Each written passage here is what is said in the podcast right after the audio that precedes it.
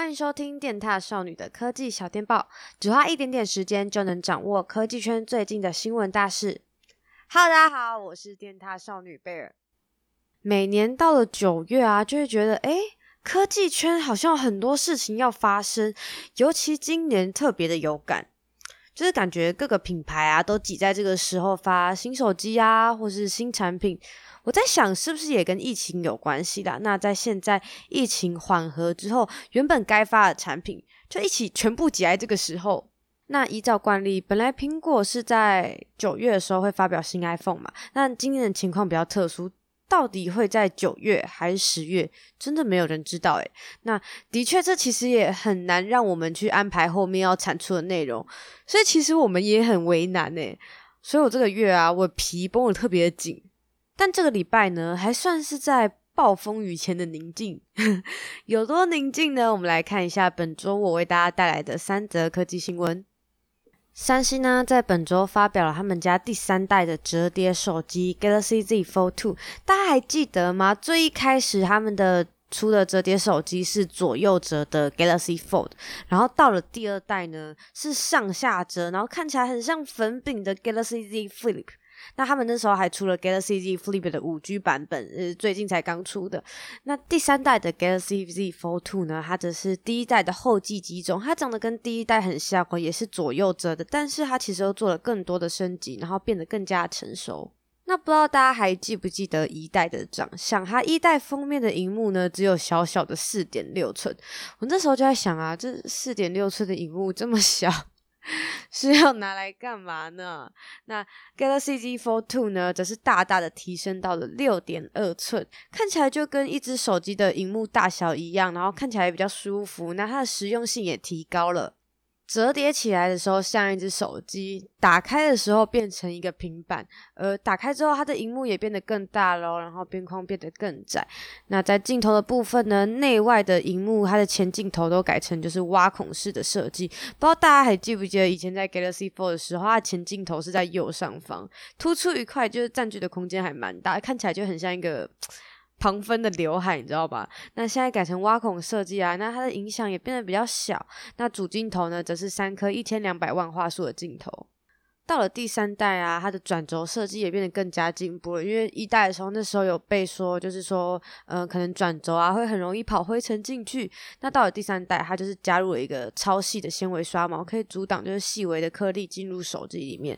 那它一样也可以像 Z Flip 一样哦，它可以就是折成九十度，然后放在桌面上自拍。之前像那个粉饼机的那台 Galaxy Z Flip 啊，还有推出五 G 的版本，所以这一次 Galaxy Z Fold 2它是一支五 G 手机，我想大家应该也不意外吧？它搭载的是高通骁龙八六五 Plus 的处理器，那十二 GB 的 RAM 配上二五六或是五一二 GB 的容量，售价约为六万台币啦。不过这次的售价跟在台湾的开卖时间还没有确定。那我觉得在官网上啊，它其实那个迷雾金的颜色是还蛮漂亮，就是跟那个 Galaxy Flip 5G 的版本颜色很像。我自己是还蛮喜欢这个颜色的。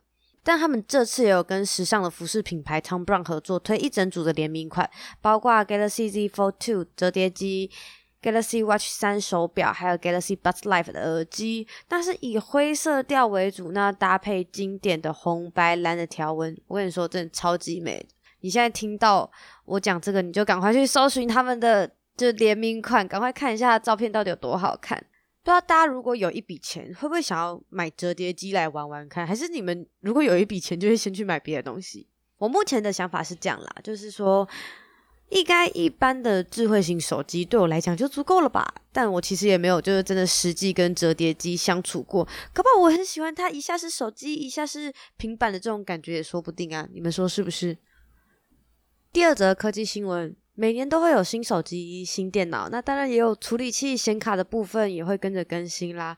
那 NVIDIA 呢，也在本周推出 GeForce RTX 30系列的显卡，包括 GeForce RTX 3070、RTX 3080，还有被称作怪物级显卡的 RTX 3090。不知道大家有没有跟我一样的感觉？好像 RTX 二零八零的显卡才没出多久，我都还没有用到。最新的 RTX 三零八零又出来了，这更迭的速度真的是有够快。那我们来直接讲一下结论好了。GeForce RTX 3070它的价格只有前一代 RTX 2080的一半，但速度是比2080 Ti 还要快的哦。那它的售价是四九九美元，大概是一万五台币啦。预计是十月的时候会上市。而 RTX 3080啊，则是比 RTX 2080还要快两倍，但价格差不多，售价大概是六九九美元，那大概是两万台币。预计会在九月十七号上市。而最高规格被称为怪兽级显卡的 RTX 3090，它售价是一四九九美元，大概是四万四台币。它是首张可以支援八 K 解析度游戏的显卡哦，预计是九月二十四号会上市。新一代的显卡，可以做到效能的提升，但价格又可以跟上一代差不多。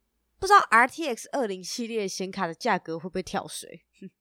之后你电脑的显卡要最高最新的规格，那就是 RTX 三零系列了。不知道各位玩家们，你们准备好你们的魔法小卡了吗？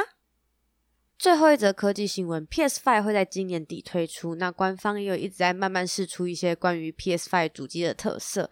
前阵子有讲到的是，包括新摇杆可以带来更细致的触觉回馈，然后有让玩家更有真实感的自适应扳机的功能。